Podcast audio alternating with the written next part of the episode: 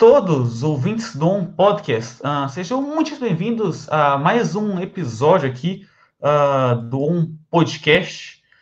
E hoje uh, nós estamos aqui com um convidado que ele tem 17 anos, né? E além disso, ele tem um Instagram que recentemente chegou a 20 mil seguidores ontem, se eu não me engano. Não foi ontem, acho que foi ontem. É, mas antes de tudo, tá, o, o Tomás está aqui também, já saiu sem querer Oi. Não, eu fui bom? mudar meu nome. Que é? Ah, então tá bom. Mas, bom, é, esse convidado ele tem mais de 20 mil seguidores, ele é um ativista político conservador e tem 17 anos. Ele é Bernardo Frustengarten. Frustengarten, não é? Isso mesmo. É, então, tudo bem com você? Beleza? Tudo ótimo, graças a Deus e com vocês. Não, então, então comigo tá tudo bem. Você, Tomás, tá bem também? Demais. Então tá bom. É, antes da gente começar o nosso episódio de hoje, eu queria dar uns avisos aqui, que hoje nós estamos na Twitch, né, que é uma plataforma muito boa de lives, né, especializada em lives, que eu particularmente gosto muito da Twitch, mais que o YouTube, mas uh, nós somos dois hoje, Uh, hoje também nós estamos com um sistema de doações. Se você quiser fazer essa doação, tem. Se você estiver na Twitch, é só você descer aqui na, nos banners do canal, né, nos painéis, no caso do canal. E se você estiver no YouTube, é, eu vou soltando, os, tá na descrição e no chat, em poucos, em poucos tempos, vai estar tá lá um, o link. Também, no final do episódio, nós vamos ler os seus comentários que vocês mandaram, perguntas, etc. E é, acho que é isso, né? Então, ah, também tem o canal Trechos do On, que a gente está recortando os trechos. E, e é isso. É... Bom, vamos lá então. É, tudo bem, Bernardo? De novo? Tudo ótimo. Então tá bom. É, recentemente chegou os seus 20 mil seguidores, né? Como é que foi isso? Como é que você começou Cheguei... a Cheguei nos 20 mil seguidores ontem, agora eu tô, acabei de olhar aqui, tá com 20.900, então tô tendo um crescimento muito bom dia a dia. Uhum. Eu comecei a crescer mesmo, tipo assim, eu comecei a fazer vídeo ano passado, final do ano passado, só que aí eu dei uma desanimada, eu parei, só que eu voltei com tudo esse ano durante a quarentena, tentando postar tipo vídeos um a cada três dias, um a cada dois dias, e eu tento uhum. alimentar meu Instagram no máximo. Só que aí no primeiro mês da quarentena, ele estava fraco, o crescimento, só que do segundo para o terceiro mês ele deu um pulo absurdo. Tipo assim, média de crescimento de 500, 400 seguidores por dia. Eu não tenho explicação por que, que deu esse pulo. Tipo assim, eu ainda, eu ainda conversei com algumas páginas grandes, sim, que me ajudaram com divulgação, mas eu acho que é muito mais pelo compartilhamento, que a gente tem acesso a esses dados no Instagram, e aí meus vídeos estão com média de 200 compartilhamentos, então eu acho que esse fato de estar chegando a muita gente está fazendo crescer. Graças a Deus está crescendo, né? A gente Sim. faz um trabalho interessante, mas sem um público, sem uma pessoa que está lá para te ver, para te avaliar, para te dar um feedback, às vezes você desanima, mas com esse crescimento eu estou cada vez mais animado para seguir. É verdade. E qual, que você acha que o seu, o seu público-alvo, tipo assim, qual ah, tipo assim, a faixa etária do seu público que você atinge? Tipo, você acha que é um público mais velho, mais novo? Meu grande objetivo é atingir o público jovem, tipo assim, estourando até 30 anos. Hoje é muito dividido. Eu tenho, eu tenho acesso a esses dados todos. Eu olhei ele ontem, se não me engano, ele está 50% de 18 até 30 anos, um pouquinho de gente menor de 18, e os outros 50% varia de 30 a 50. Tem um pouco do jovem, tem um pouco do público mais velho também. Meu objetivo é tentar atrair cada vez mais o público jovem, porque eu quero é fortalecer a juventude na política, Lógico, o, público mais idoso, o público mais velho também tem um papel importante. O voto é democrático, cada um tem um voto, independente se é jovem, se é velho.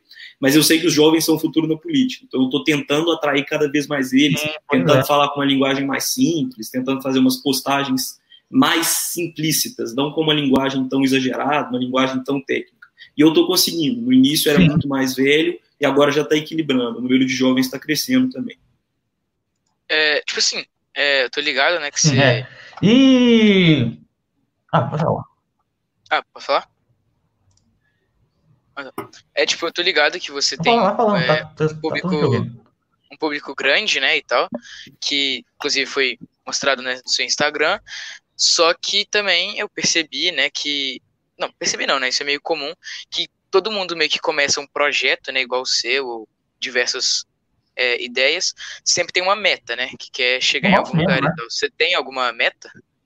Eu faço meta mensal, né? Esse mês a meta era os 20 mil, acabou batendo muito cedo, não chegou nem perto do final do mês. Então, sempre que eu estabeleço uma meta, eu tento fazer uma meta realista. Todo mês eu coloco uma. Eu já bati a desse mês, não estou pretendendo colocar mais uma, vou deixar crescer naturalmente até o fim do mês. Provavelmente em agosto eu coloco uns 30 mil, porque crescer 10 mil por mês eu estou vendo que é o realismo. Eu não posso ser ultra otimista também. É. Ah, mas já é uma média muito grande, né, que você está crescendo, né? Assim, você está falando sobre questão de otimismo, mas automaticamente, tipo, você está crescendo de forma absurda, assim, porque a, ca a cada mês você crescer 10 mil seguidores já é uma, um avanço é coisa grande, pra caramba. que para qualquer conta, né? É, pois é. E, pô, imagina, 10 mil, calma, quantos seguidores está ganhando por mês, mais ou menos? Tá dando para ganhar uns 10 mil por mês. O que, que é isso? Se você continuar assim, daqui a pouco você chega em, sei lá, uns 100 mil, né? É, quem, quem sabe, espero que sim, né? O, é. Falam que o, o início é mais fácil do que você continuar, que é muito mais fácil você chegar nos 20, nos 30, e dos 30 para os 100, dos 30 para os 50, aí o pulo é mais longo, aí você tem que ter um trabalho muito mais forte. Mas uhum. pelo crescimento que eu estou tendo, eu estou bem otimista que talvez dê para chegar em 100, não no final desse ano, mas talvez no meio do ano que vem. Sim, é. Assim, eu, por exemplo, eu tenho uma conta que chama Os Mutantes Underline Fotos BR, né? Que eu posto fotos da banda Mutantes e tal. Só que não tem 20 mil seguidores, ela tem 230 mais ou menos, um negócio assim. E, assim, eu tô no começo, mas eu, eu consigo dividir em fases mais ou menos. Por exemplo, até 100, é até 200, e aí tem um amigo meu que chama João G, que tem outro perfil, chama Vitals Fotos BR que ele fala isso. Eu acho que quando você chega a uma meta, você vai. Tipo assim, uma metragem é mais difícil do que a outra, por exemplo. Tipo, chegar aos 20 mil pode ser mais difícil do que chegar aos 30, porque chegar aos 30 pode ser muito fácil, porque já tem meio caminho andado para chegar nos 30, mas agora chegar aos 40. Não posso, nossa, é, só que, tipo, eu acho que também não. tudo pode ter uma questão da questão da, tipo. Eu falei questão duas vezes, foi mal aí. Mas, tipo, hum acho que tudo depende um pouco também de divulgação, né, velho? Acho que divulgação ultimamente na internet é um dos negócios mais importantes, assim, atualmente, porque meio que é o que te leva para frente, né? Acho que quanto mais pessoas você consegue atingir com seu discurso, com a sua ideia de projeto, automaticamente você vai ganhando mais seguidores e mais é, visão, né, dentro do cenário que você procura. Então, acho que a Sim, é divulgação é traz muita importância para você. Sim. E, Bernardo, você é conservador, né? Como é que você acha que está esse cenário do conservadorismo, jovem no caso, né? Uh, no Brasil atualmente? Comparado a anos anteriores, teve uma crescente muito legal, tem projetos nascendo. Eu fui pioneiro nesse projeto de Instagram, mas já tem alguns projetos no YouTube bem interessantes. E muita gente começou a fazer o que eu faço. Tipo assim, três, quatro pessoas já me chamaram, falando: pô, super legal os seus vídeos, vou começar a fazer igual. E eu sempre, eu tô super recomendando. Eu participo de alguns grupos, tem União Libertadora, que é um movimento super legal, e eu participo do estudantil dele. Tem o Direito a Minas, aqui em Belo Horizonte, que é mais para os jovens conservadores. É um, é, o conservadorismo jovem vem crescendo, ele era muito baixo em 2014, 2015, 2016. Só que com a onda do patriotismo, com o patriotismo lá em cima, o conservadorismo jovem vem crescendo e a gente quer fortalecer ele cada vez mais. Porque hoje virou muito negócio de ou você é conservador ou você é centrão, ou você é esquerda. Não tem mais o liberal, porque os conservadores atualmente não são 100% conservadores. Eu sou conservador liberal, que eu falo. Eu quero ideias liberais no mercado, mas eu quero ideias conservadoras nos valores, nas tradições. Muita gente me pergunta como explicar o conservadorismo. O conservadorismo é basicamente não mexer no time que está ganhando. O time está em primeiro lugar, você não vai mexer no técnico, você não vai mexer nos jogadores. Então você não mexe nos valores que estão dando certo, mas você libera a economia, você deixa o mercado, você deixa você vender jogadores com preço alto, comprar jogadores com preço baixo. É isso que eu explico conservador liberal. Se tiverem alguma dúvida, me fala aí. Sim, é. E eu acho que atualmente está tendo muito esse negócio, né? Que fala, ah, de rotulação, na verdade, né? Tipo assim, ah, ou você é assim ou você é assado. Não, não tem esse, esse, esse meio termo, né? Muitos falam, não, ou assim, não tem, não tem. Tipo assim, né? Eu acho que é, por exemplo, eu não me considero nem esquerda nem direita. Eu, eu, então, não tem uma coisa tipo assim, uh, que é rotulado. Eu acho que tem a ver com isso também, né? O que, que você acha? Ah, tipo assim, tem muita gente que não se considera de esquerda e direita, concordo com você. Mas a gente tem uma polarização no nosso país, eu não acho que é uma polarização boa, inclusive, eu acho que a gente tem que ter mais de duas ideias numa eleição, mais de duas ideias disputando no uhum. segundo turno. Mas eu acho que hoje você tem que caminhar para um lado. Eu acho que centrão hoje, o centrão é o famoso em cima do muro. Uma hora tá para um, uma hora tá para outro, é um barquinho, vai balançando junto com a onda. Eu acho que você tem que definir um lado, mas você não tem que defender 100% das ideias daquele lado. Você pode ser centro-direita, centro-esquerda, mas ultra-centrão, o centrismo exagerado, aí eu acho que não, porque você fica muito em cima do muro e às vezes as pessoas ficam sem saber o que você pensa. Porque uma hora você está aqui, uma hora você está lá. Então, o que eu acho que no Brasil deveria acontecer, e eu acho que é o que acontece, inclusive, tirando os que estão ultra-centrões. Temos direita, centro-direita, centro-esquerda, esquerda. Tem essas quatro ideias, divididas em mais de 36 partidos. Desses 36 partidos, uns 28, 29 são centrão, alguns centro-direita, outros centro-esquerda. Temos uns três, quatro grandes partidos de ultra-centrão, DEM, MDB, PSD chegou a ser centrão uma época, mas de direita está faltando partidos de direita. O PSL chegou a atender para a direita em 2018, mas já mostrou que é de centrão realmente. Está tendo a criação do Aliança agora, vai ser o primeiro partido conservador da história do Brasil, mas a gente tem uma ausência de partidos de direita. Temos muitos partidos de esquerda, tem o PT, o PSOL, PCdoB, PS, PSDB realmente é centro-esquerda, não vou falar que é esquerda. Mas a gente tem um número muito grande de partidos de esquerda e uma ausência de partidos de direita. E eu acho exagerado o número de partidos no Brasil. Eu concordo muito mais com o sistema americano de eleição, não na forma de votar, mas na forma partidária. Lá são dois partidos bem definidos, um de esquerda, um de direita. Ou você é democrata ou você é republicano. Eu acho às vezes muito exagerado a gente ter 36 partidos no Brasil e acaba virando uma bolha, porque o fundão eleitoral vai lá em cima e as pessoas ficam confusas em qual partido votar, qual a ideia de cada partido. Você pega o PSDB, por exemplo, Partido Social Democrata Brasileiro. Eles se dizem direita, mas você pega o que eles já votaram no Senado, na Câmara, você pega as bandeiras dele, na verdade eles são centro-esquerda. Então tem uma confusão muito grande no Brasil em relação ao exagero de partidos que a gente tem. É. E é verdade. E tem uma questão também, né, do brasileiro, acho que não só do brasileiro, mas uma questão da América do Sul em geral, que, tipo assim, eles não têm um posicionamento definido, tipo, ideias definidas, eles pensam muito com, tipo assim, um coração, né? Mas, é, parece bonito falar, mas é tipo assim, é, então ideia, é complicado explicar. Tipo assim, uh, não tem um, um, um, posicionamento definido, mas o que parece ser melhor para ela naquele momento que ela vota. Você, você, você entende ou não? não entendo, entendo. A eleição nos Estados Unidos é, é, a eleição polarizada. Ou você é democrata ou você é republicano. Lá eles não têm o costume, não têm a tradição de votar branco, nulo. Aqui no Brasil, uma tradição que existe muito grande, inclusive. O famoso branco nulo é o famoso isentão. Lá nos Estados Unidos eles não têm essa cultura, eles não têm essa tradição. E lá eles realmente votam com o coração, com o que eles acreditam no momento.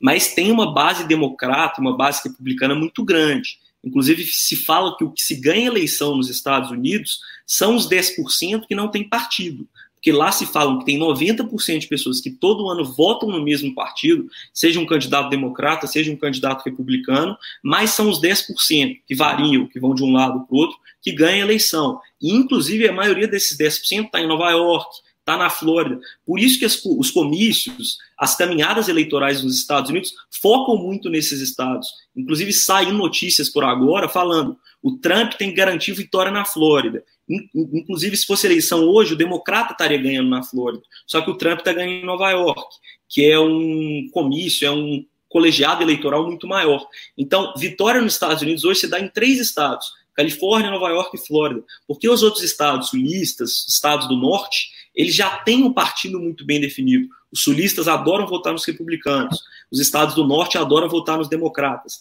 Então eles tentam se centrar nesses estados que tendem a mudar de lado toda eleição. Uhum. É. Lá é realmente lá os partidos são mais, mais bem definidos mesmo, né? E sobre esse negócio de definição, de ter uma ideologia também, né? Tá tendo esse negócio dos cancelamentos no Twitter, né? Que é, não só no qualquer... Twitter, como em todas as redes sociais, né, na verdade. É, mas no Twitter Acho que cancelamento. Né? É, claro, claro. Mas acho que tudo, tipo, Instagram também tem muito, né? Instagram tem também, acho que Instagram tem também, mas é bem menor, eu acho, né? É, Twitter meio que é uma rede social que você move os comentários, você expressa o que você, você tá afim de dizer, né, pra muita gente, pros seus seguidores, no caso. Tipo, meio que que você quer demonstrar, o que, que você quer, assim, dizer o que, que você apoia, assim. Não necessariamente em uhum. relação à política, mas em relação a tudo, assim. Acho que o Instagram, como é uma rede social, é mais em questão de fotos, essas coisas assim, não tem tanto, mas acho que tudo depende também do, da forma que essa pessoa, né, que tá é, comentando nesses, nas redes sociais se expressa, né? Então acho que o cancelamento vem da forma como ela se expressa. Sim, pois é. E, ou se quiser mudar de lugar por causa do sol, tá? Não sei se tá não, tranquilo. Não, não, tá bom. Então tá bem, desculpa. É, mas então, é essa cultura que está muito presente, né? E eu acho que isso é um ponto muito negativo. Tipo assim, claro que tem, tem um motivo por trás, porque a pessoa está sendo cancelada. Mas eu não sei, eu acho que gera um exagero muito grande. Não sei, o que, é que você acha dessa cultura de cancelamento? Ah, eu não concordo, eu não concordo. Teve a questão agora do cancelamento do Dan Bisderlian, que tem uma cultura, é... uma vida muito exagerada, mas é liberdade, a gente não pode ferir as liberdades, é um negócio que eu prezo também. Eu acho a teoria do cancelamento, cancelar as pessoas muito erradas. Às vezes a pessoa comete um erro, beleza, errar é humano. Se ela persistir no erro, eu não acho que tem que cancelar, não tem que sair xingando ela em rede social, não tem que sair uhum. falando, ah, isso, isso, isso deixa de seguir a pessoa, não tem por que você ficar ofendendo a pessoa, não é. tem por que ter essa cultura do cancelamento.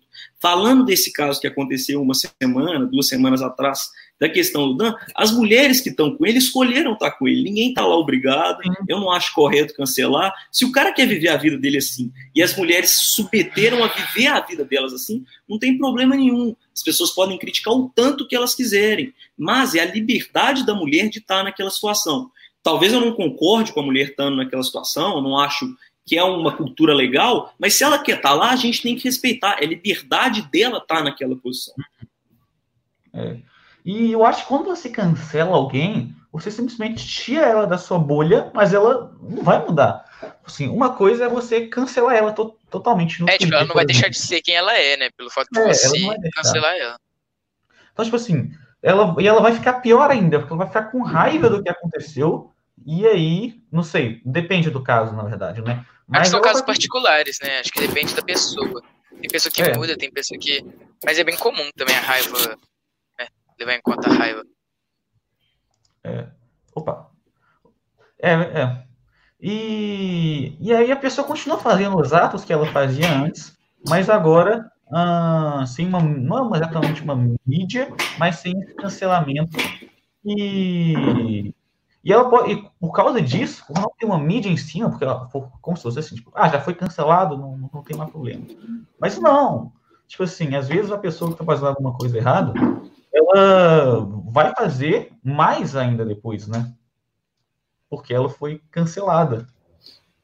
E geralmente o público que cancela é um público específico, majoritariamente tipo assim, tem, uma, tem um, um, público que tem esse costume de cancelar, né? Ele, eu acho que ele se sente protegido porque está em um grupo junto cancelando. Agora, se fosse uma pessoa só, isso não aconteceria. Então, acho que tem muita gente que acha que, hum, que às vezes nem acha isso, mas como fulano tal está cancelando, eu vou cancelar também, né?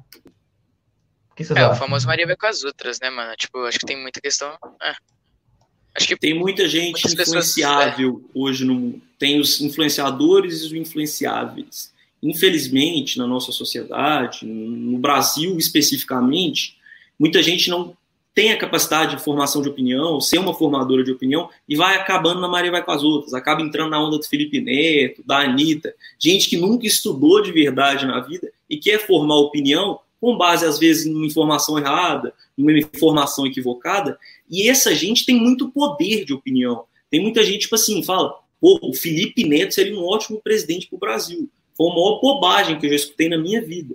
E às vezes o fato de não ter essa cultura de formação de opinião, de não ter uma matéria na escola, às vezes que ensina, pô, você tem que ter uma análise crítica, você tem que saber olhar para os fatos, você tem que saber olhar para os dois lados de fato, isso acaba atrapalhando muito.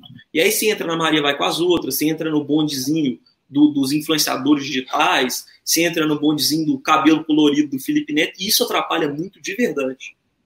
É, esse negócio do Felipe Neto, na verdade, eu, porque o Felipe Neto é um cara muito inteligente. Se você pensar assim, é um cara muito inteligente, porque, na verdade, assim, ele não pensa assim. Ele pensa do jeito que ele vai ganhar mais view, no caso, né? O Twitch vai gerar mais alcance. E como que ele vai, tipo assim, e, e vai gerar coisa positiva para ele. Então, por exemplo, antigamente ele fazia vídeos que eram totalmente. Como era no canal dele antigamente? Era. Sabe, Tom? É, não sabe? faz sentido, não faz sentido. Então, era totalmente diferente, era um outro, para um outro público. Só que ele viu que não estava dando muito certo, e aí ele mudou. Ele foi para um público mais infantil. Falar, ah, já, já, que eu, pra, já que o público infantil está dando dinheiro, eu vou ser o melhor desses caras que faz o público infantil. Ele começou a ser. É, tipo, na verdade, ele, tipo assim, ele tinha esse sentido, depois ele mudou, né? Ele teve aquela época que ele, tipo, é, fazia aqueles tente não rir, aquelas coisas assim, que ele ainda falava, tipo, muito palavrão, muita coisa assim. É, só que, tipo, acho que depois que ele foi para aquela mansão, ele, tipo, quando ele viu que tava com um público que era mais infantil do que um público mais jovem ou mais adulto, ele começou a trazer um pouco do famoso friend, family friendly, né? Que é uhum. chamado, tipo, pra conquistar cada vez mais o público. E deu certo, né? Não deixou de dar certo, não, mesmo que, tipo, muitas pessoas não concordem.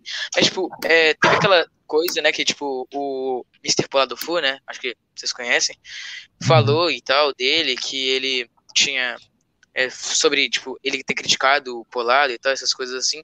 Só que ele mostra, tipo, várias é, thumbs, assim, várias partes de vídeos deles antigos que meio que, tipo, fazem a mesma coisa que, tipo, ele tá fazendo agora. Então meio que ele se contradiz, sabe? Ele meio que.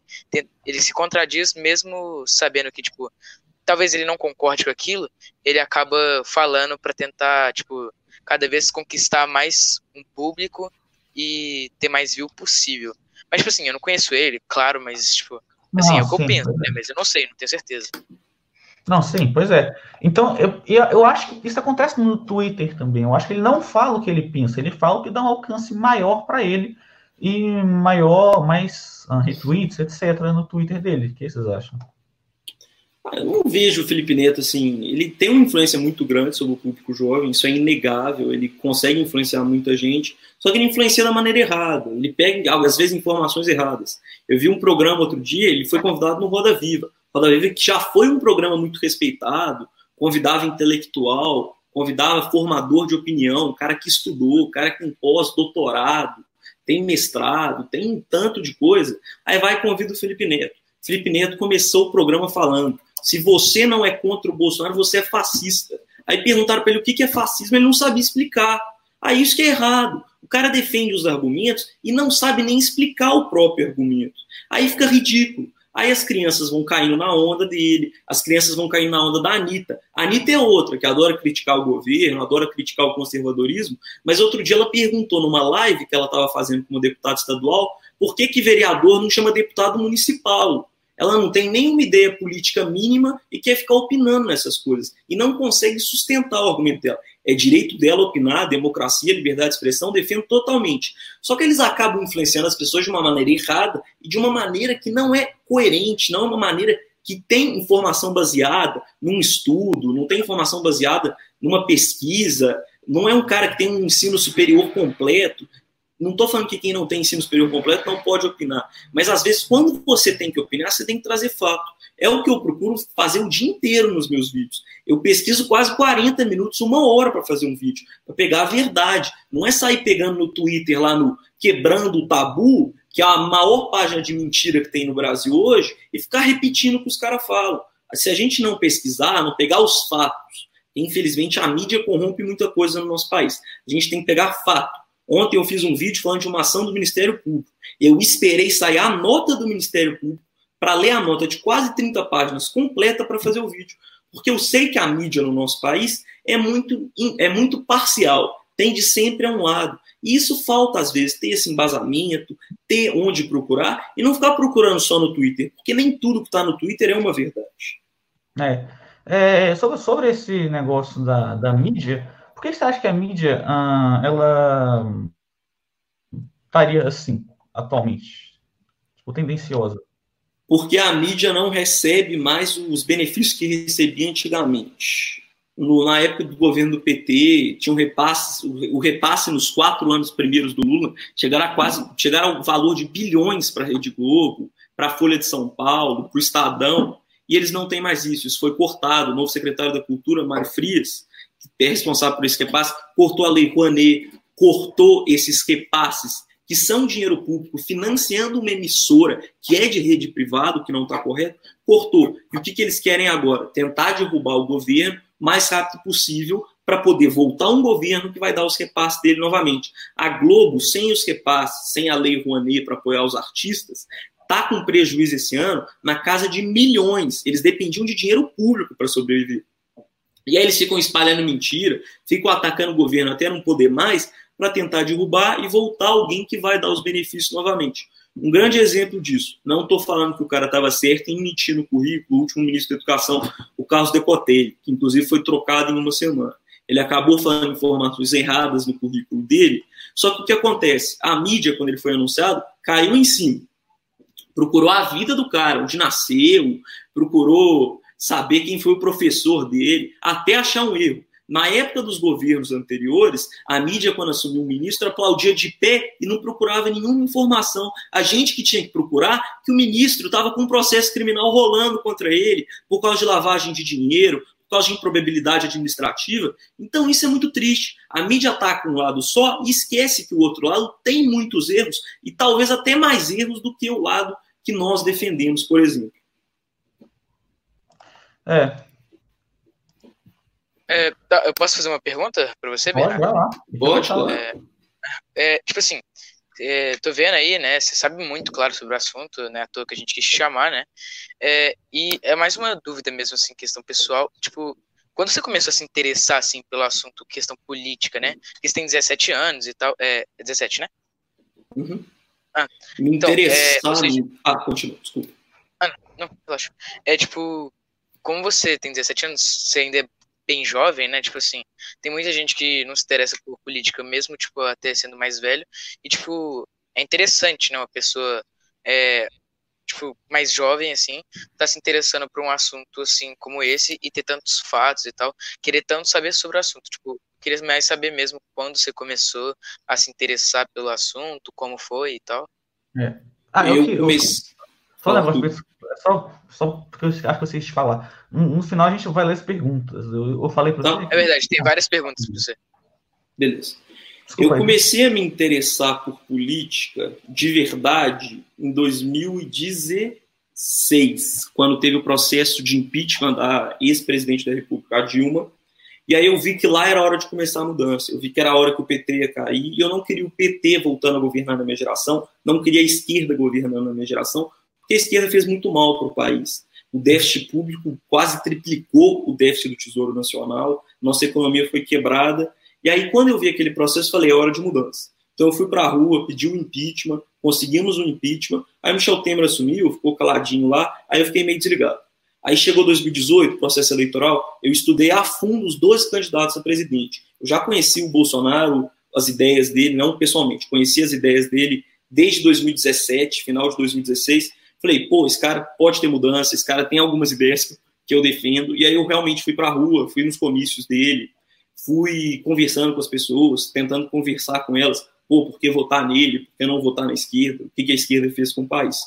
E aí eu estudei muito, li muito livro conservador, li muito o Roger Scruton, que é um pai do, é, é, o grande mestre do conservadorismo hoje.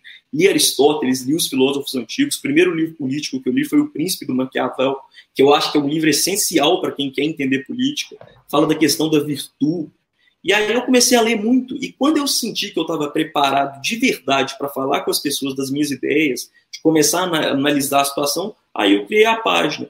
E minha grande ideia é tentar fortalecer a juventude conservadora no país e tentar de alguma maneira contribuir, porque infelizmente a gente tem uma doutrinação muito pesada nas escolas hoje e essa doutrinação pode fazer com que a esquerda volte ao poder. Porque pensa comigo, se a gente tem uma sala de 40 pessoas, 30 pessoas, isso é uma pesquisa, 75% dos jovens do Brasil não conseguem formar opinião e estão influenciáveis. 30 pessoas vão ser influenciadas pela opinião do professor, pela doutrinação do professor. Essas 30 pessoas na eleição vão colocar que, vão colocar que 20 delas vão voltar na esquerda. Então já vira um 50-50. Você pega mais um voto aqui, vira um cenário perigoso que pode fazer com que o PT volte ao poder. Então eu comecei a me fortalecer, lutar muito contra a doutrinação nas escolas, lutar muito pela escola sem partido, eu já sofri doutrinação e eu sei como é. É um negócio muito triste, é um negócio que pode afundar o Brasil. O Brasil chegou a, a quase virar um Titanic em 2015, na crise que a gente teve, e ele quase terminou de afundar e a gente conseguiu resgatar ele com as reformas econômicas, reforma da Previdência, está lançando a reforma tributária agora, e a gente não quer ver o Brasil virando um Titanic que vá mar abaixo. Uhum. É. Ok. E. Pera, eu ia fazer, eu ia fazer uma pergunta. Pera, acho que. Você tem alguma pergunta? Se você quiser fazer, porque eu acho que eu esqueci. Ah, tipo, não, acho que a gente pode ir rolando a conversa aqui. A gente. Se quiser pegar alguma coisa do chat também, alguma pergunta? A gente pode ler alguma aqui agora também. Ok, vamos, vamos lá. Vamos, vamos lá uma pergunta. Ah, só falar uma coisa aqui. Bernardo, se você tipo, não tiver confortável de responder alguma coisa, se você não quiser responder alguma coisa, tipo, relaxa, tá? É só você falar mesmo, é, você não, não, vai dar nada aqui. Então. Por mim, tranquilo, eu respondo tudo. Ah, pera, eu... Big Brain, Big Brain, lembrei. Ah, bom, é, Bernardo, você chegou a 20 mil seguidores agora, né? Quais vocês acham que são, falou todos os benefícios que tem, né? Mas quais são os malefícios de você ter chegado a esses 20 mil? Tipo, tem algum ponto negativo, você acha ou não? Ah, muito difícil achar um ponto negativo. Eu acho que eu diria um ponto negativo. Eu estou mais visível tanto para um lado quanto para o outro. Então, pode ser que comece a vir ataques nos comentários, me xingando, mas eu já aprendi a ignorar. Já chegaram dois, três. Ah, não vou ligar para isso. Mas eu acho que é muito mais benefício do que malefício. Porque com 20 mil eu vejo que eu estou tentando, o meu objetivo está chegando cada vez mais próximo, estou fortalecendo, eu estou cumprindo com aquilo que eu prometi fazer no meu Instagram. É, e tipo, é, eu acho que essa questão do malefício, né, mano? Essa questão de ter hater, né? E pessoas que vão te criticar. Acho que todo mundo que começa projeto que vai começar na internet, meio que já sabe tal que vai acontecer a questão de vão ter pessoas que não vão gostar de você, vão ter pessoas que vão te criticar. Hater. Mas acho que é isso, né, velho? Você tem que, você não pode tipo ligar para as pessoas, porque a cada tipo, se você falou assim, umas três, né? Tipo, mano, você tem 20 mil seguidores, entendeu? Então Acho que essa questão do hater, todo mundo tem, né? Que assim, é, tem publicidade na internet, assim e tal. É, leva alguma ideia pra internet, todo mundo vai ter, sempre vai ter alguém que não vai concordar. Mas aí é questão de opinião também. Então, é. acho que inclusive esse é um dos motivos que a gente quis te trazer aqui, para você meio que falar e poder se expressar e a gente entender mais ou menos qual é a sua ideologia né, sobre o assunto. É. Porque eu não te conhecia, né? O Arthur te conhecia e tal, mas eu não te conhecia. Então, aí, tipo, mais ou menos isso. Então acho que os malefícios vêm a partir daí, mas hum. isso pode não necessariamente ser um malefício muito importante. É, eu aprendi a ignorar isso. É. é. Ah, consegui mais um amigo, conseguiu o Tomás por causa de mim. Brincadeira, brincadeira. é, mas, bom, é, sobre esse negócio de hater, eu tenho uma história. Uma história não, um negócio que aconteceu anteontem, sei lá. Porque, tipo assim, uh, o Arnaldo Batista, ele fez um vídeo, um, ele fez aniversário recentemente. Arnaldo Batista, você conhece o Arnaldo Batista dos Mutantes? A gente até entrou ele recentemente aqui. E aí, tipo assim, a gente. Aí é, ele estava fazendo um projeto que era o seguinte: é, os fãs dele mandassem vídeos de tocando alguma música dele para ele, ele, postar no Instagram. E aí ele postou, eu mandei para ele, ele postou anteontem, um negócio assim. Aí chegou um cara e comentou assim: Tava todo mundo comentando bacana, olha só que legal. Depois, se você quiser, quando o episódio acabar, eu te mostro. Mas, olha só que legal. Aí chegou um cara e falou assim: faltou um pouco de ensaio, mas valeu a intenção.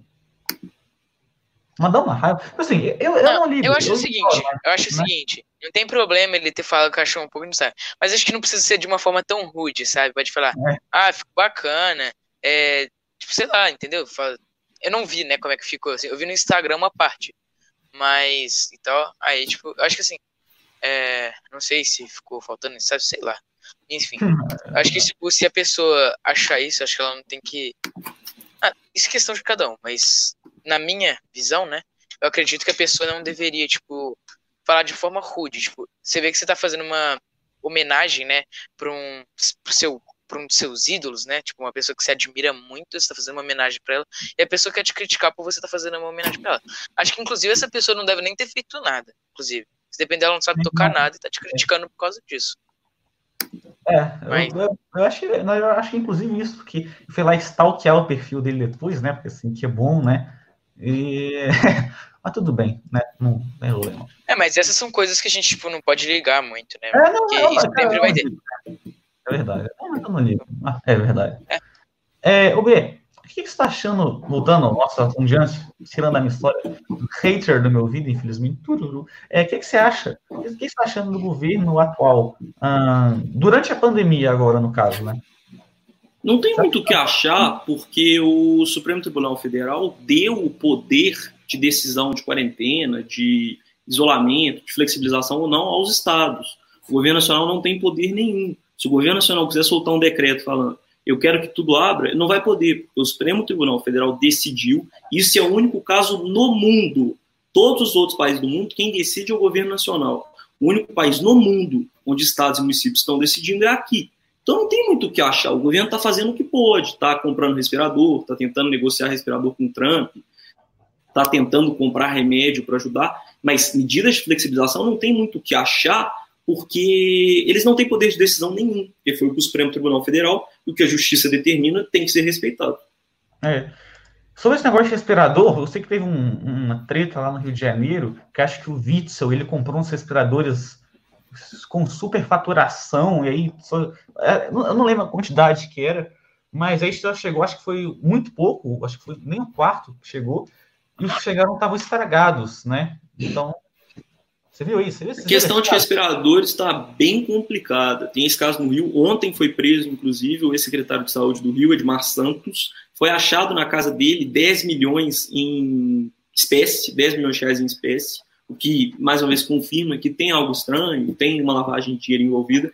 E tem a questão de São Paulo também. João Dória negociou respiradores com a China, valores astronômicos, quase 500 milhões de reais e os respiradores nunca foram entregues. Ele cancelou a compra, mas o dinheiro não foi devolvido ainda.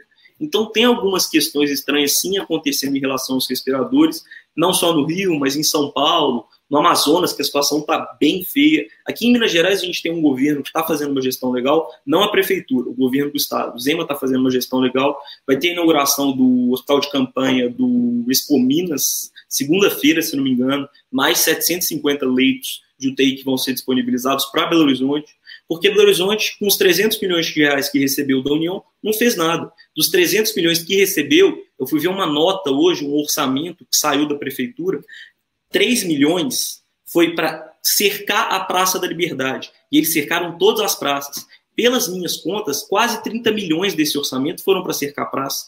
Agora, cadê os outros 270 milhões? Por que, que não usou esses 30 milhões para sim combater a Covid, para comprar respirador, para fazer hospital de campanha? Porque Belo Horizonte não está fazendo absolutamente nada. O governo do estado, Romeu Zema, está carregando o calil nas costas nesse momento.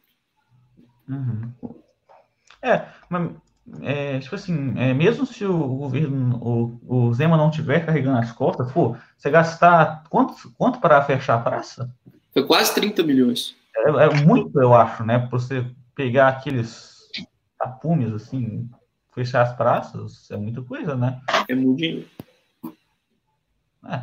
é eu posso pegar uma pergunta aqui do chat? Que eu achei Pode, legal. É, tem uma pessoa, né, é, que perguntou, que é a Viviane, né, que inclusive é mãe do Seabra, que perguntou se você tem vontade de se, se algum dia você tem vontade de se, de se candidatar a algum cargo político. Tenho, é, mas não por agora. Tipo assim, eu quero terminar não, meus sim. estudos primeiro. Eu quero. Tem muita gente que gosta de entrar na política sem ter feito faculdade ou no meio da faculdade. Eu não estou com essa ideia, não.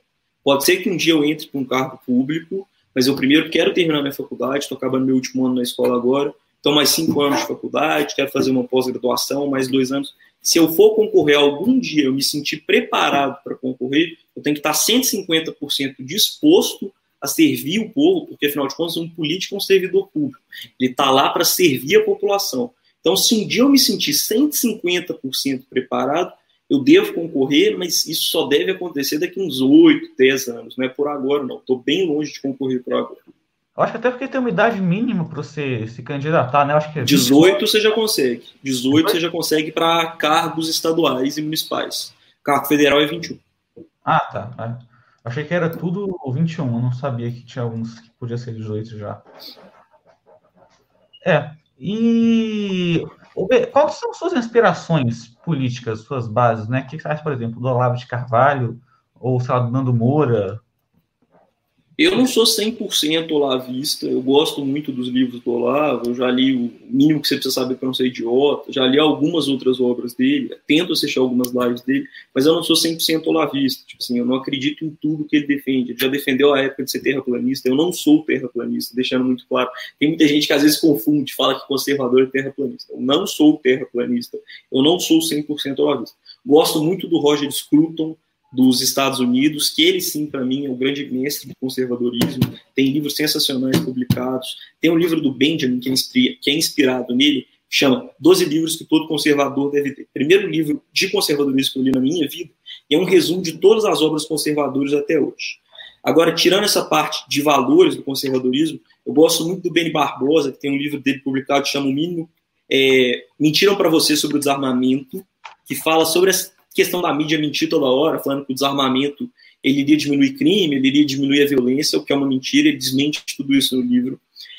Eu já li um muito bom também que chama Feminismo, Perversão e estou esquecendo outra parte, que é da Antônia, uma, é uma autora do Sul, é um livro muito bom, desvende toda a questão do feminismo. Eu não sou machista, deixando muito claro isso. Muita gente fala que os conservadores, que são antifeministas, são machistas. Eu estou longe de ser machista, muito longe. Eu apoio 100% a igualdade entre homens e mulheres. Eu apoio o mercado de trabalho onde os dois sejam iguais. Eu apoio a não violência à mulher. Eu apoio 100% a lei Maria da Penha mas eu acho que o feminismo tem algumas questões hipócritas, algumas questões que fogem da linha da questão da igualdade.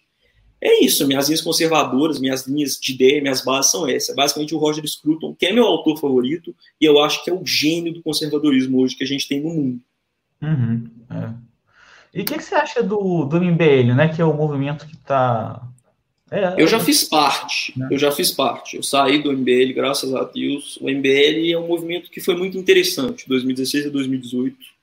Eu já fui coordenador do MBL, inclusive, coordenador do estudantil aqui em Minas Gerais. Só que em 2018, final de 2018, início de 2019, eu vi que o negócio estava começando a ficar estranho lá. Tinha algumas movimentações suspeitas, tinha alguns empresários colocando dinheiro demais lá dentro, de maneira bem suspeita mesmo, e eu vi que eles não estavam batendo mais com a minha ideia, eles são libertários, eu sou conservador liberal, é um pouco diferente. Então eu resolvi sair do movimento, eu acho que é um movimento que aproveitou muito da onda dos conservadores, que fez eleger o presidente Bolsonaro, eles vão pagar por ter saído do barco, por ter abandonado em 2022. Pelo que eu estou interpretando da eleição de 2022, o Arthur não consegue se reeleger. Quem deve se, se conseguir se reeleger vai ser o Kim como deputado federal, mas o MBL surfou muito na onda e resolveu abandonar o barco. E eles mostraram a face deles. Eu saí do MBL, já fiz parte, não me envergonho de ter sido parte, porque na época era um movimento legal, mas hoje eu estou numa outra frente, a União Libertadora, que foi criada pelo Gabriel Monteiro, que foi do MBL, inclusive, saiu do MBL assim como eu, por não acreditar mais nos valores, por eles estarem se tornando ultralibertários. E aí eu entrei na União Libertadora, que aí sim é um movimento conservador, que aí carrega as bandeiras que eu defendo. Uhum. É, bom, nós estamos aqui com quase uh, uma hora já, nós estamos com 50 minutos, então vamos dar uma pausinha. A gente podia... Espera, a gente bebe uma água e volta rapidão. Beleza.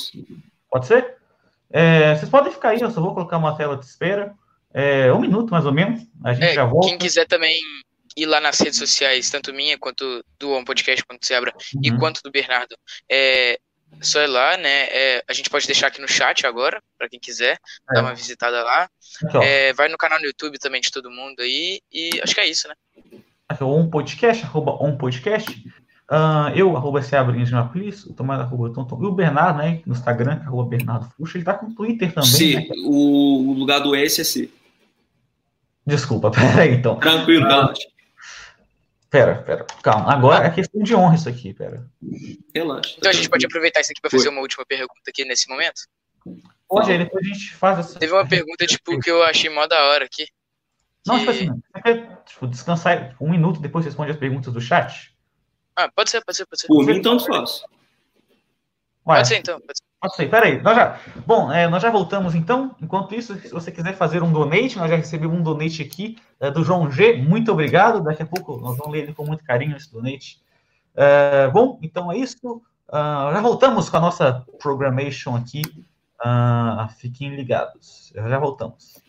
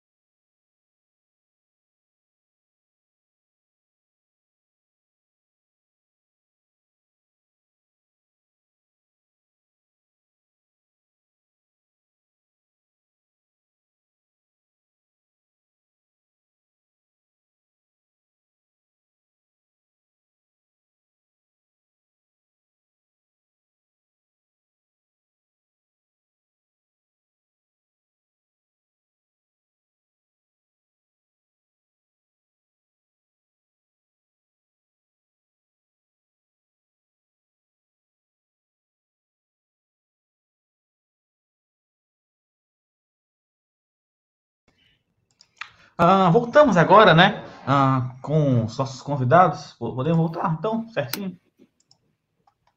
Vamos lá, então. Mas, ó, ah, voltamos aqui agora. Vamos ver as perguntas então, que vocês fizeram no chat. A gente também queria agradecer. Ah, primeiramente, é, quem fez a ação aqui, é, muito obrigado. Apoiar o podcast para manter o nosso projeto em pé. É, então é isso. Vamos começar a ler aqui as perguntas? Vamos. Vamos lá, então. Vamos primeiro ler o donate, que a gente. É, bora, bora ver, ler o donate primeiro, verdade. Hum, peraí, tá carregando aqui.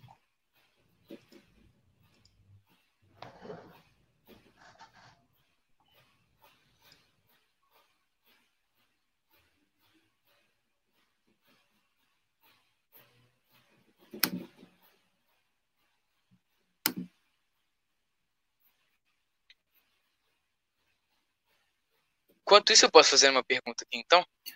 Pode, claro. É, tipo, tem um aqui no chat, né?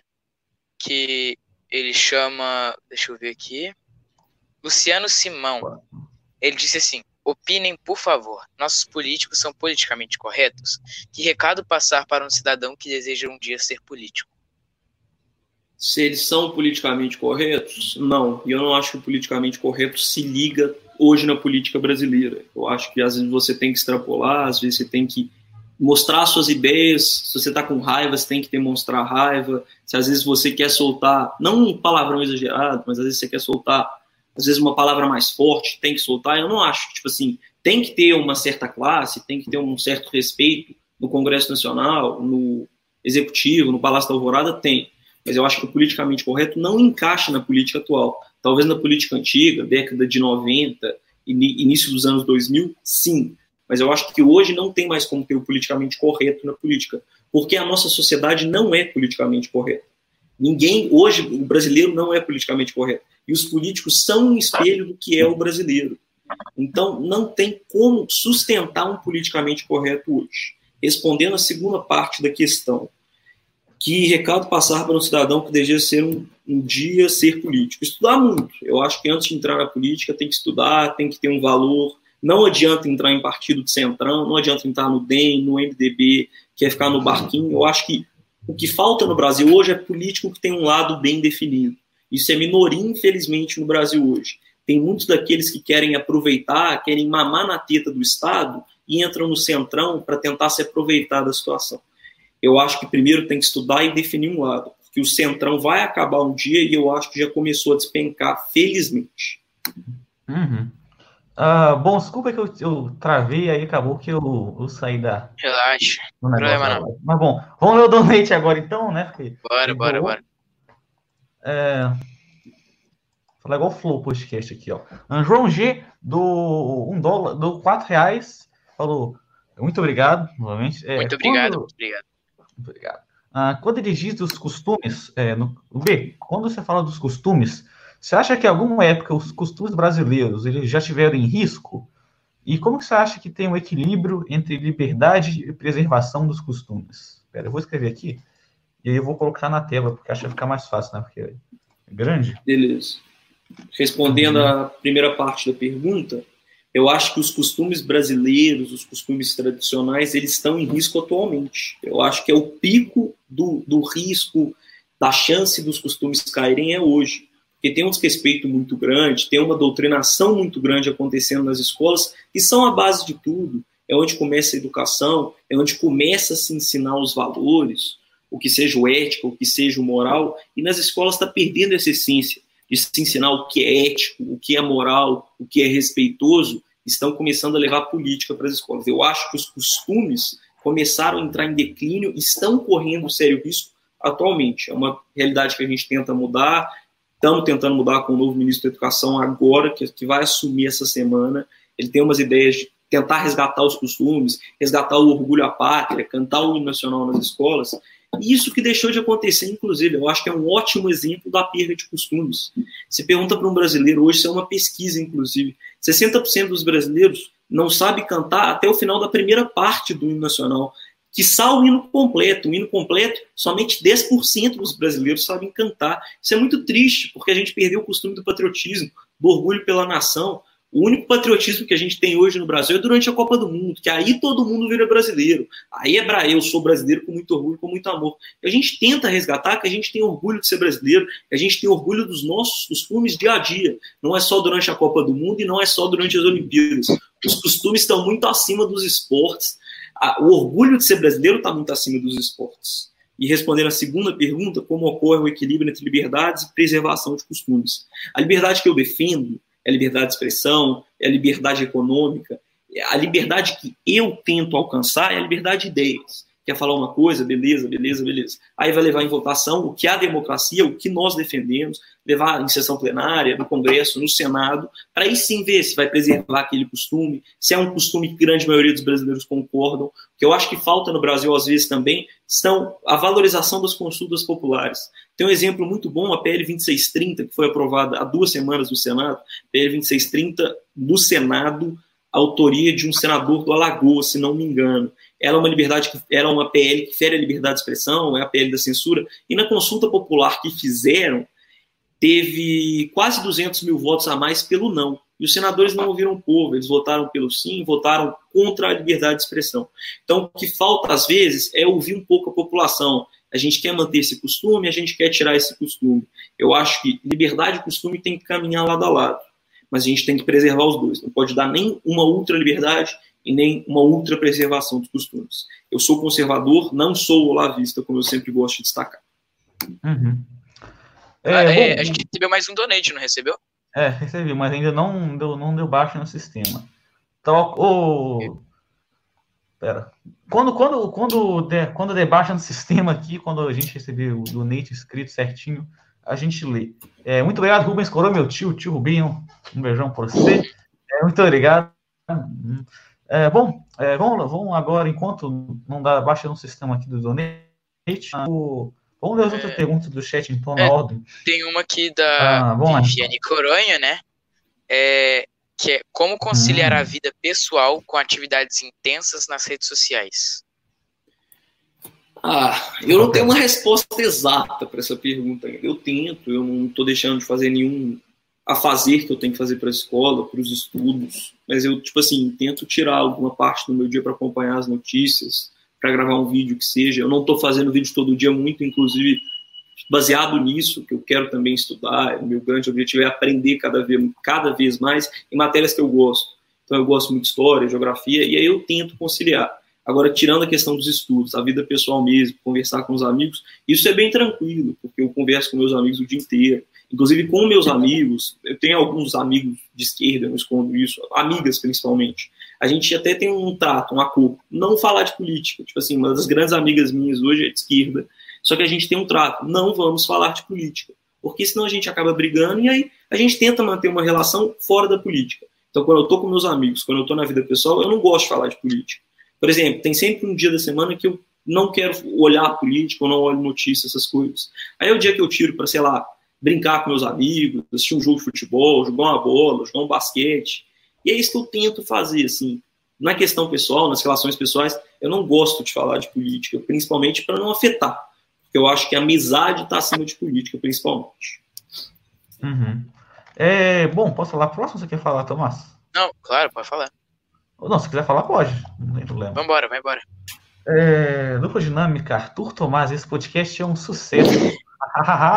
Sim, Muito fala. obrigado, Viviane Coronha.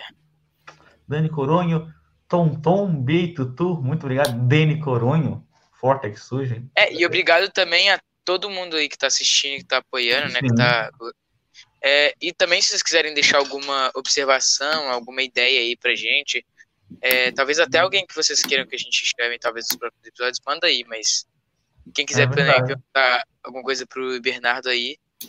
É verdade. Ah, gostaria de saber como o Bernardo se interessou por política. Acho que ele já falou, né? Lá é, ele já falou no caso. 2016, mas... é. É. Pergunta para ele dos costumes, ah, já falamos. Uhum. E como ocorre o equilíbrio, já falamos. Ah, opinem, por favor, nós já falamos. Meu Deus. Já falamos. Vai ter bandeira do Galo na sua cadeira presidencial? É claro, eu não chamaria nem você nesse episódio. Se não, se não tivesse. Aí Essa aí o Dani não precisa nem ter dúvida. Se um dia eu chegar lá, pode ter certeza que vai estar tá lá atrás, bandeira do é. Brasil, bandeira do Galo junto. É, tá até no canto aí, ó. Dá pra ver ali, ó. O negócio do Galo ali. Assim que é bom, né? Ah, ó, Chico, bom. mais uma pergunta aí. Vai lá, pode ler? É, gostaria muito de saber sobre as fontes de informação do Bernardo e como ele se atualiza. Da Viviane Coronha de novo eu me atualizo lendo fatos. Eu não, eu perdi, tipo assim, teve uma época que eu até assisti Jornal Nacional, assisti Rede Globo, eu parei porque é uma mídia que muito tendenciosa. Eu comecei a olhar realmente os fatos. Eu dei o exemplo do, do vídeo que eu gravei ontem. Eu só fui gravar o vídeo depois que eu li o laudo do Ministério Público, falando da operação, falando o que foi feito. Eu analiso os fatos. Eu pego documentos governamentais, documentos oficiais da União, falando: fiz isso, isso, isso, isso. Eu não pego a opinião de ninguém. Através dos fatos, eu crio a minha própria opinião. Eu não gosto de ficar copiando a opinião de ninguém. Então, eu olho os fatos mesmo. Uhum.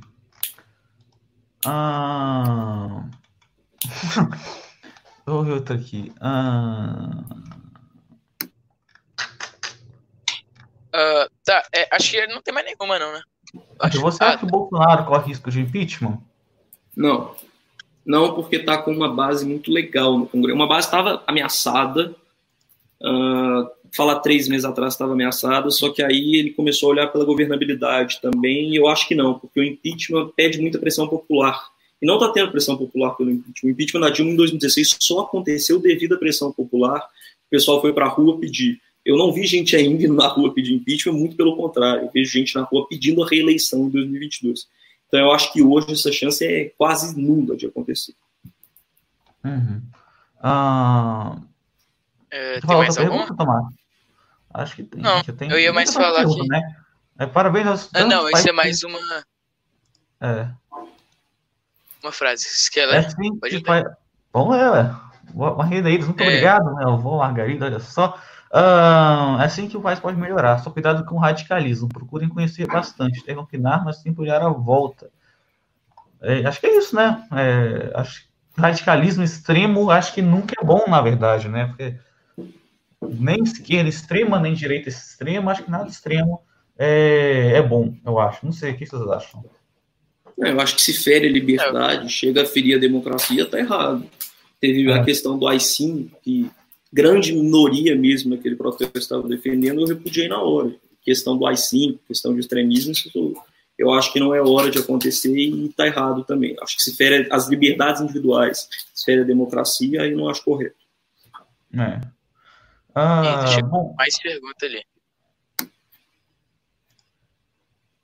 Bernardo, qual o papel da fé na sua vida?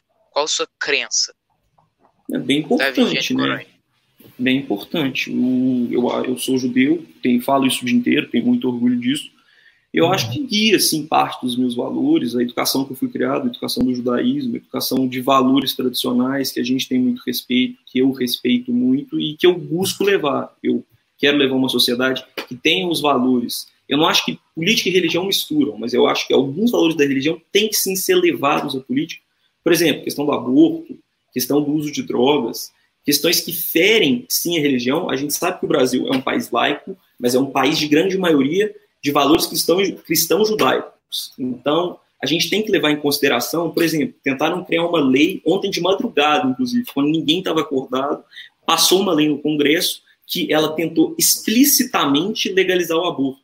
Com algumas frases técnicas que tem em documentos do Ministério da Saúde, eles tentaram legalizar o aborto. Só que aí o presidente e os outros cargos, os, os ministérios alertaram ele, ele vetou, vai voltar à votação agora, e a maioria dos parlamentares vai estar presente e vai, a bancada evangélica, a bancada moralista da Câmara não vai deixar passar. Então o aborto não vai ser legalizado. Eu acho que isso sim mede algumas das minhas bandeiras, alguns dos meus valores. Uhum. E tem mais uma agora, é, é, é. da Márcia Lopes. Ela perguntou. Pode falar, pode falar. Não, pode falar, vai lá. Não, acabei de ler a última, relaxa. Já centralizei você. Tem que falar. Oh, meu Deus. Tá. É, a Márcia Lopes perguntou qual a sua opinião em relação à politização da pandemia. Bem errado, porque a gente tem que tratar ela com seriedade, não só ela, mas a economia também. São duas guerras que a gente está lutando, a guerra econômica e a guerra pandêmica, a guerra de saúde propriamente dita.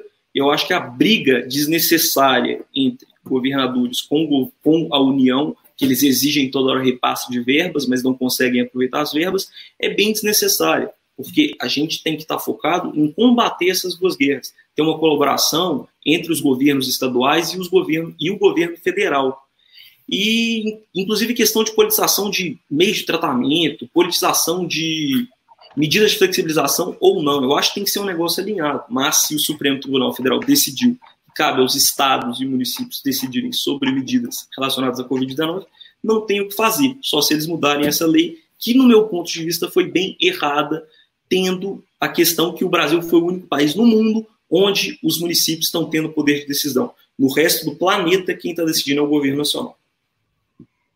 Uhum. É, uh, agora pode ler aí. Obrigado. Uh, bom, uh, B, você já teve pessoalmente com o presidente Bolsonaro? Tive uma vez. Foi o na...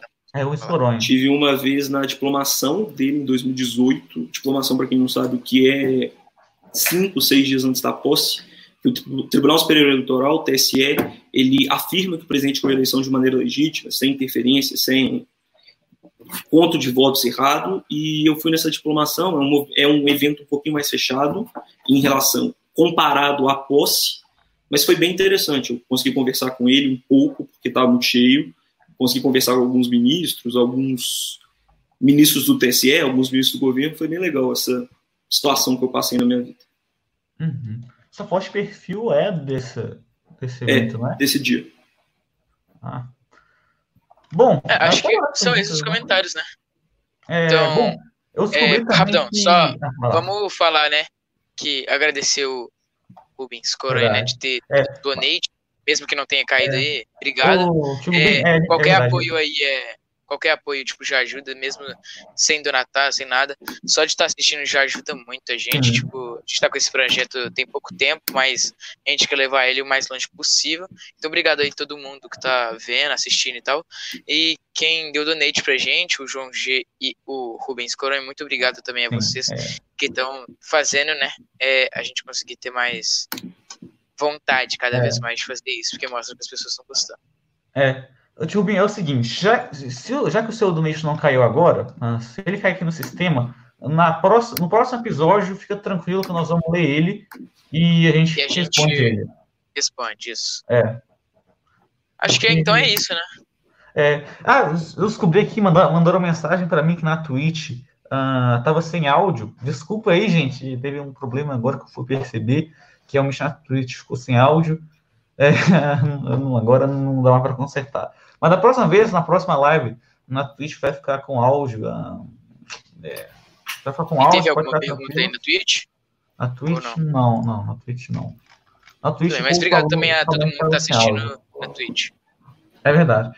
Ah, é, mas... E acho que é isso. Então é isso. É, muito obrigado a, a todos que viram aqui, né, no YouTube mesmo, viram os quem viu na Twitch também, né? Mesmo que não tenha áudio, não sei se alguém viu na Twitch, né? Ah, a gente também vai postar é, no YouTube, né?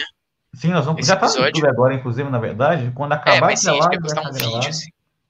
Não, e é, também, é, claro, é. segue todo mundo nas redes sociais. É, Bernardo, né, que foi nosso convidado, muito obrigado por você ter vindo aqui, inclusive, a ter aceitado é, nosso convite. Befrush, assim que se escreve, com C, não S, né? Uh, seguir o On Podcast também, né? Que é o arroba On Podcast, é tudo que vocês quiserem, se não precisa também. Uh, on Podcast, underline T.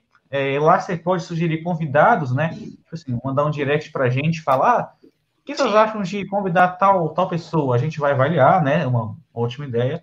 Se é uma boa ideia pensar, ou não, tipo, gente. Qual é, tema a gente poderia contar com ela e então. tal. Sim. Nós estamos com o nosso site também agora, né?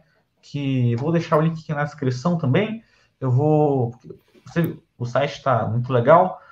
Lembrando, se você quiser doar, é, tem no Streamlabs. Em breve nós vamos entrar com nosso estúdio físico também, né? Que quando, quando acabar logo acabar, essa pandemia, essa quarentena, a gente vai já para um estúdio físico, vamos tentar conseguir os melhores equipamentos possíveis para trazer a melhor é, experiência né, para os nossos ouvintes e nossos viewers. viewers. E também é, ah, obrigado aí todo mundo. E a gente vai postar esse episódio. E logo, logo a gente vai postar mais um, tá? É, a gente vai ter mais lives por aí e vídeos também. E também vão lá no trechos do ON, porque a gente sempre é vai postar uma parte muito importante ou alguma parte que foi mais pedida assim da conversa lá, ok? É verdade. Ah, e antes, antes de a gente ir embora, eu quero fazer um merchanzinho do álbum Live Etaibê, né, da banda The Beast, no caso a nossa banda, que foi um show que a gente fez lá, inclusive no Bar que vocês estavam lá, e a gente gravou esse show e nós vamos lançar em, no Spotify, etc., como LP e como CD também.